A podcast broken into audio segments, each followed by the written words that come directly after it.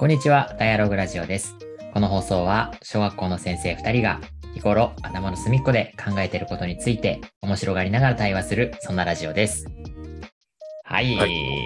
始まりましたいや。お久しぶりですっていう。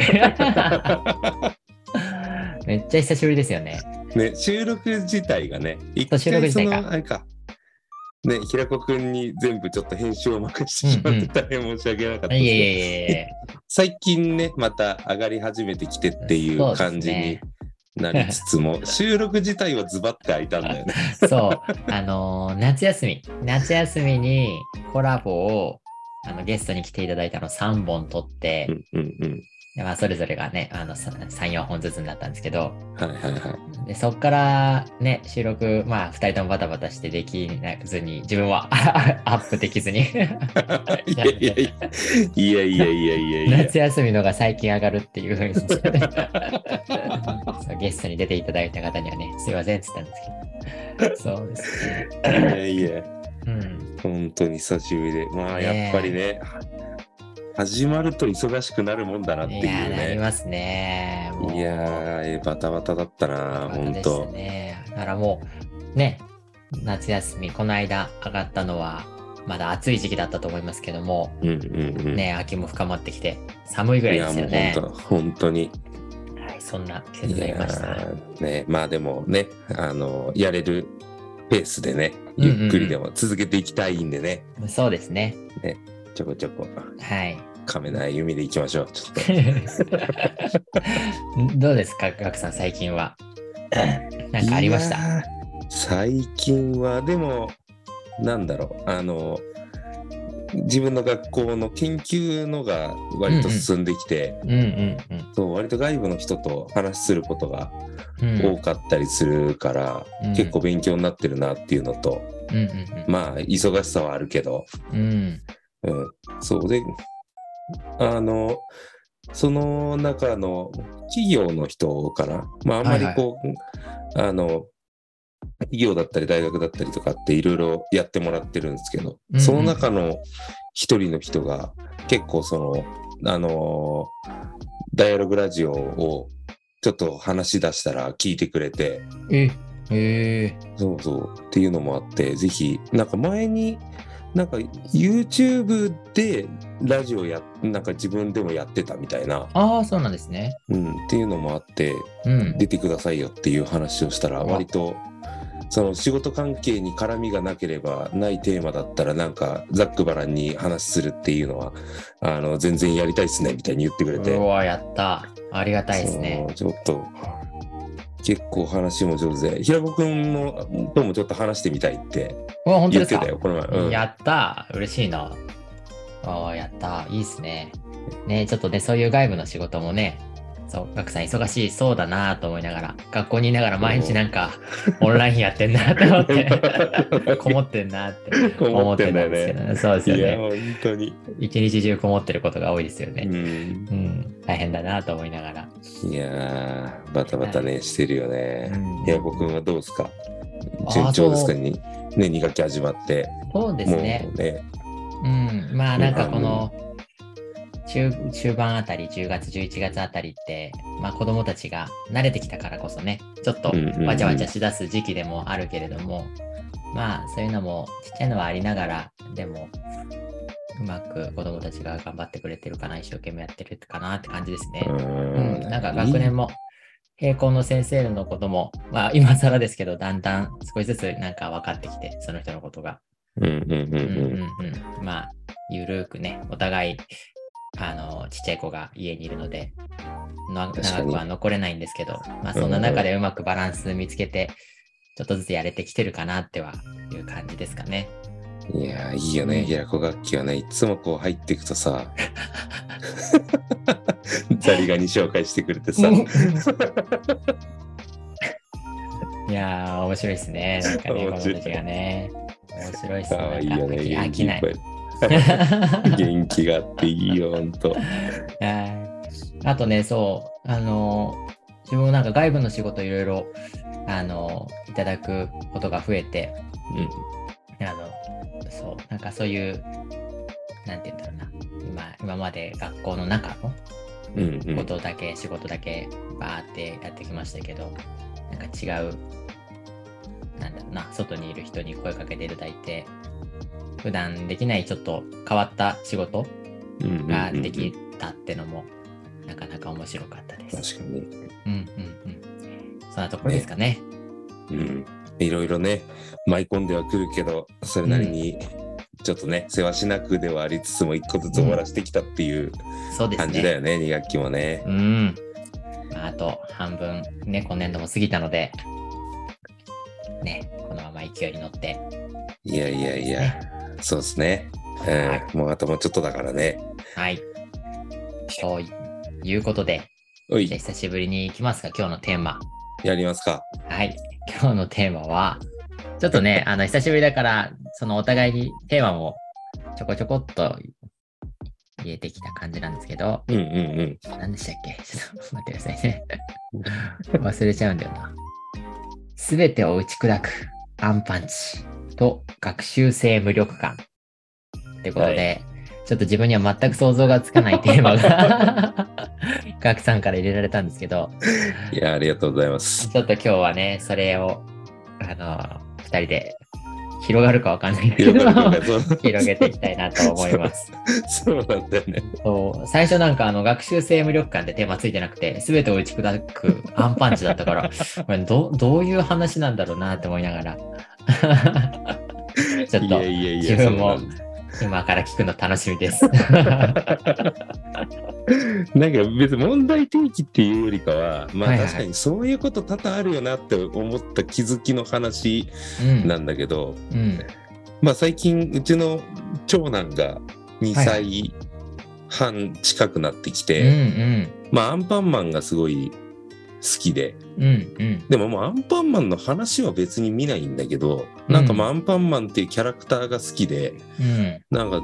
こう絶えずうちにアンパンマングッズが増えてったりとか、うんうん。まあでそれで本人もそれで見てたりするんだけどまあ最近それの中でアンパンチを覚えたんですよ彼は。へえ。でこれがまあ見てて面白くってなんか自分にとっての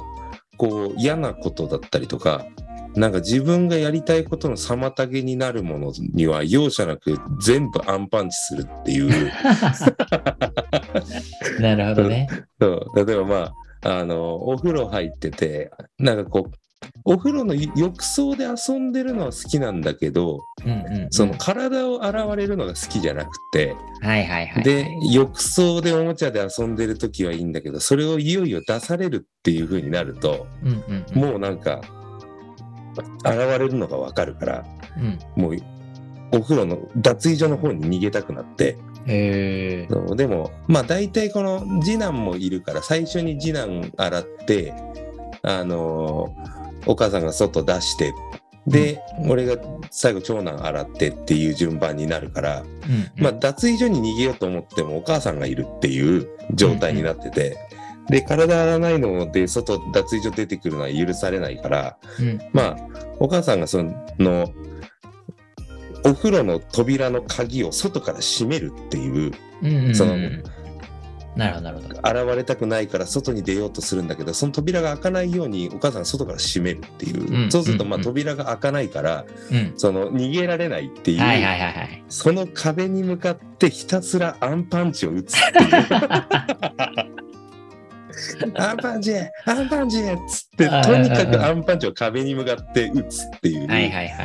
ことをもう彼は本当やってて、うんあともう歯磨きも苦手だし、うんうんなんかおむつを変えるみたいなのも嫌いだから、ああ、なるほどね。歯磨きを持ってるお母さんとかおむつを持ってるお母さんとかっていうのが近づいてきたらうん。とりあえず逃げて、そうでも、まあやっぱり捕まえさせられて捕まえてこう歯磨きとかおおむつ着替えさせようとするともうお母さんに向かってアンパンチを打つっていう かわいいな。そううんそうまあそれ微笑ましいからさずっとはいはいはい。見てるんだけど、うんうんまあでもなんかふと考えた時にうん。まあ要するにもうなんかアンパンマンはそのバイキンマンだの困難に対してまあ落ちてくる岩を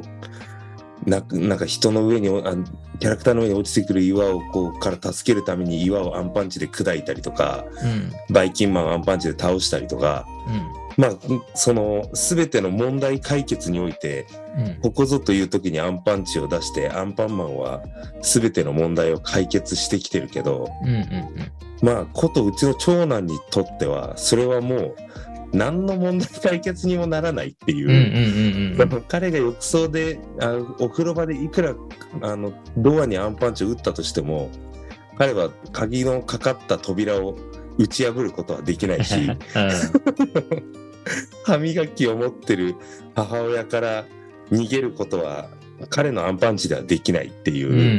ん。うん。まあ真似事なんだけどまあ当然だから、まあアンパンマンは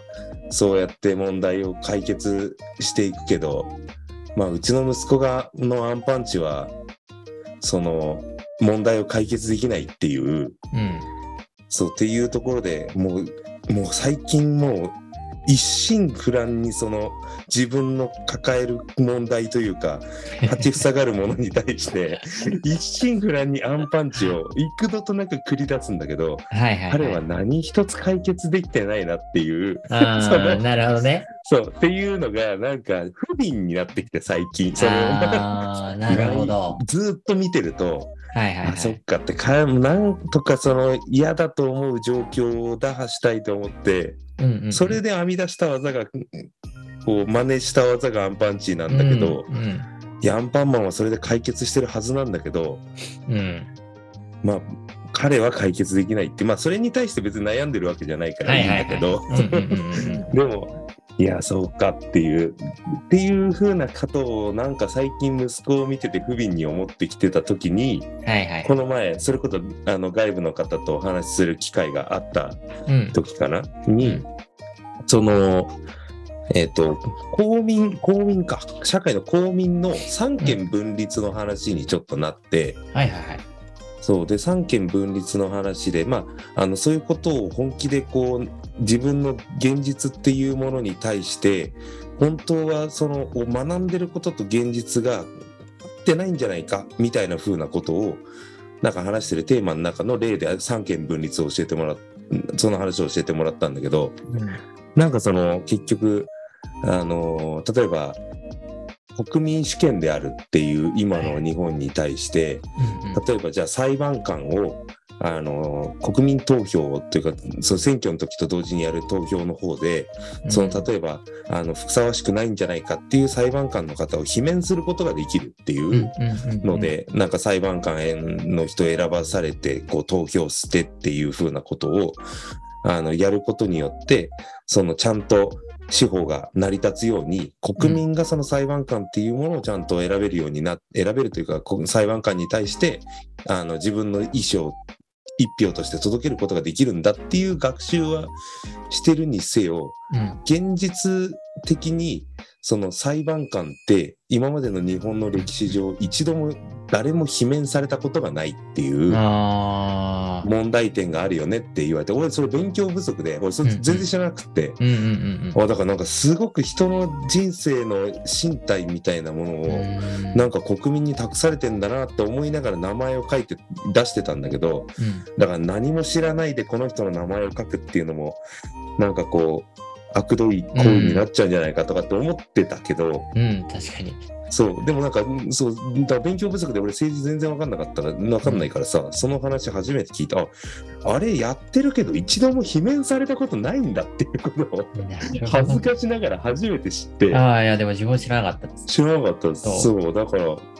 罷免されてないんだって言って考えた時に、やっぱりその国民主権だよとか、そういう司法は国民が主権で握れるんだよとかっていう風な話を教育としてしているんだけど、うん。現実はそうなってないよっていうことを、そうねそう、なん。か、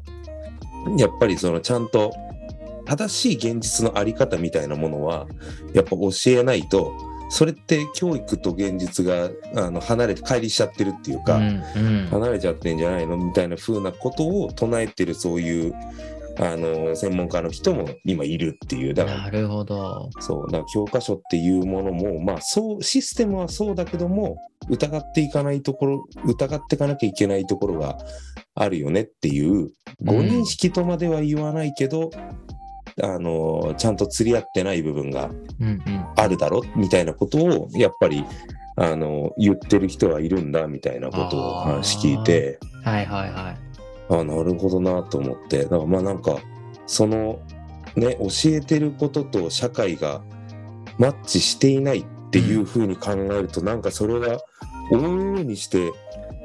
あるよなっていうのは、確かに。そう思うし、まあそれってなんか結局、いまあそれはこう、例えば今小学生に教えてることが、彼らが大人になった時にもうそのルールがないとか適用されてないみたいな、うんうんうんそのタイムラグみたいなところにおいても、なんか小学校の教員はちょっと考えちゃうよなっていう、うん。そう、やっぱ大学で教えて職、仕事に出るっていう、そのタイムスパンと、うん。小学校で伝えたものが何十数年後にまた職場で社会人として生きるみたいなものって、だいぶタイムスパンがあるから、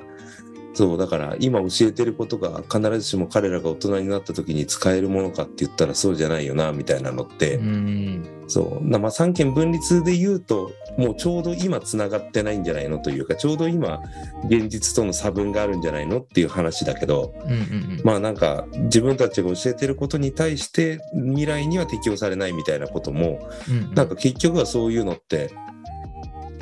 あるよなと思って、うん。そう。なんかそういうのを学習性無力感って呼ぶらしい。はいはいはいはい。だよねうん。そうそうそう。だから結局、現実で教わったものが、教わって自分が信じて外の世界に出たけど、実際そのように社会はなってないじゃないかっていう無力感みたいな。うんうんうんうん。なるほどね。そうそうそう。だからそうなっていくと、その息子のアンパンチも一つの学習性無力感なんかなとかって思いながら、うんうんうん。そう、それで打ち砕いてる姿を見て覚え、見て学んでるはずなのに、うん。自分のアンパンチはそうはならないっていうはいはいはい。ことっていうか、うん。そう、まさにだからなんかそうね、うん、そういうこともあるってなると、なんか、スケール的に見るともうそれは子供の頃から、子供っていうかもう、ね、2歳児ですらそれをちょっとずつ経験値として積み始めてるっていうか、うんうんうん。本当ですね。そうそう、だからこれがね、何十年も積み重なっていった時に、その、うんうん。現実を知っていくっていうか、社会を知っていくってことなのかもしれないけど、うん。そう、でもなんかすごくマイナスなことを感じやすい事象だよなと思って。確かに。うん、だからやっぱりそう考えると学校で成功体験っていうのを学習環境を用意して積ませていくって、うん。なんか、やっぱこう逆作用としてめちゃめちゃ大事なんじゃないかと思って。うん確かに。いや、そうっすよね。うん、なんか普通に、そう、今大人が通常の状態でこうやまあ大人に適応して社会ができてるから、うん。日々のこの生活ってさ、大人をベースに作られてるからさ、うん。その大人がベースの社会の中で子供が普通に大人に寄り添って生きてたら、確かに子供って学習性無力感感じることって多分めちゃめちゃあるんだろうなっていう。うん。います。確かにね。いや、そう、すべてがそうなんじゃないかと思って、例えば、うちの子供が車のドアを開けるとかさ、うんうんうん。そういう風な時も、やっぱり、あのこっちの鍵の開け方を知ってるからさ、うん。そう、なんとなく、その、いや、大人がやってることを真似してやるんだけど、開かなくって、うん。なんか、あれ、あれとかって言ってる時があったりとか、はいはいはい。だこうやってるからこう開くはずなのに、僕の時は開かないみたいなことだったりとか、まあそれが問題になって乗り越えるっていう風なプロセスになっていくんだと思うけど、うん。でもそれって多分学校的な思考であってさ、うん。例えばそこで、あの、お母さんが開けるからいいよとか、うん。お父さんがやるからいいよとかっていう風にやっちゃうとさ、学習性無力感につながるそのところでしか、まあその問題解決はストップされちゃうっていうかさ、うん。うん。そう、でもやっぱ学校はその子供が主体で子供を軸にその社会ができてるからうん。なんか一つ子供が問題に当たった時にじゃあそれどうやって解決するとか、うん。どういうふうにやっていくとかって言って子供のペースに合わせて問題解決をさせてあげられるじゃんうん。うん。そうですね。学校って。うん。そうだからすごくこのそういう視点でいくと学校っていう環境はすごく子供にとって希望であるっていうかう、ん。うん。うん。うん、何でもこう大人が動くためにこう最適化されてる社会で子供が何かやろうと思ってもまあちょっと邪険になっちゃったりとか、うん。うん。う。ん、いや、やるよとかやらあ、それはやらなくていいよとか、ダメだよとかって言って、そう、なんか、だから、すごく、大人が効率的に動きやすくなっている世界観の中で、子供っていうのはなんか、逆に言うとそういう学習性無力感をうん。感じやすい状況にあるだろうなっていう本当ですね。うん、なんかすごく一個一個が実はそういう負の蓄積がもしかしたらあるのかもしれないと思って、うん。でも例えば公園だったりとか、なんかそういうキッズルームだったりとか学校だったりとか、子供が主体の社会の場所はやっぱいろいろ好きなことやらせてもらえるからさうん。うん。うん。おもちゃだったりとかさなんかそういう風にやったらこういう風になるかなとかって全部試せる場所としてうん。安心感があるからなんか自分の問題解決ができてで解決できるっていうところまでやらせてもらえるけどまあなんかそういう大人の社会だと子供ってもしかするとあれなんで大人がやってるようにやってんのにできないってなった時にどいてって言われちゃう可能性もあるっていうか。ここからいろいろ試したいのにうん。迷惑になるからちょっとどいてとか、もうそれやめてとかって引き離されがちになるのって、なんかせっかく問いを発見してるんだけど、やっぱりそれを付き合ってあげられる場所じゃないよっていうふうに、んん。そう、社会的になると、なんかこう、子供にとっては、ね、そそういうふうな、中途半端な問いの発見はしつつも、やっちゃいけないんだっていうんんんしつけが先に来ちゃうと、そうですね。そう、なんかそうするともうなんか疑問を持つことすらも、うん。は、なんかはばかられてくるみたいな思考になっていくのかなとか、いやー、そう思います。なんかちょ、うんうんうん。本当に、ガクさんの話を聞いて、改めてやっぱ教師っていうかうん子供たちの、まあ学校で言うとね、うんその、まあ教師はじめ子供たちの周りの環境ってすごい大切だなって思って、うんうん。なんか自分もその学習性無力感って言葉を聞いたことあって、うん。そのなんかそれによく使われるカマス理論っていうなんかメタファーみたいなのがよくあるんですけど、さっきのアンパンマンの息子さんの話を聞いたときに、ああ、ま、まさにカマス理論だなって思ったんですけど、あの、なんかまあ、カマスを、あうん。の透明な仕切りのある水槽に入れるんですよ。はいはいふはいはい。空腹なお腹を空いてカマスをね。で、うんそのうん仕切りの反対側に小魚を、餌を入れて。あの、まあもちろんカマスお腹空いてるから向かっていくんですけど、透明な壁にぶつかるんですね。はいはいはいはい。で、何度もぶつかってるうちに、その板を抜いてももう小魚に飛びつかなくなるんですよ。なるほどなるほどなるほど。学習性無力感をなんか表すメタファーとしてカマス理論ってよく言われてるんですけど、まさに、ガク先生の息子もアンパンチを続けてて、いつか多分、あアンパンチは無理だってなるんだと思うんですけど、まあ、そこはね、まあ別に、そのお風呂の場だからあれだけど、うん。さっきガク先生が言ったみたいに、学校の中でも多分結構そういうのがあって、うん。その、まあ、例えば失敗とか、うん。子供たちが何かなった時に、どう周りの環境っていうか、雰囲気だったり、先生だったりが声かけたりするかすごい大事だなと思って、いや、本当だよね。あと逆に言うと、そのマイナス面、今あの、まあ、その、もういいどいてとか、あの、うんうん。そういう方の、なんて言うんだろう、あの、子供たちへのアプローチで、うん。子供たちの学習性無力感が引き出されるっていうのもあるし、や、やりすぎちゃうのもあるなって思って、うんうんうんなんかもう何でもやってあげちゃう。うん。あげちゃう。ううん、なんかそっちの、まあ、学習性無力感っていうのかわからないけど、ああ、これは先生がやってくれるからいいやんなくていいんだっていうか、うんうんうんうん。こっち系の無力感っていうか、確かになるほど、なるほど。うん、そういう系もあるなって今聞いてて思いました。いや、そうだようね。ん。いや、そう。だからなんか、学校、だ学校はやっぱそういう環境でないといけないのかもしれないなと思って、うなんかうん子供側、あくまで子供側っ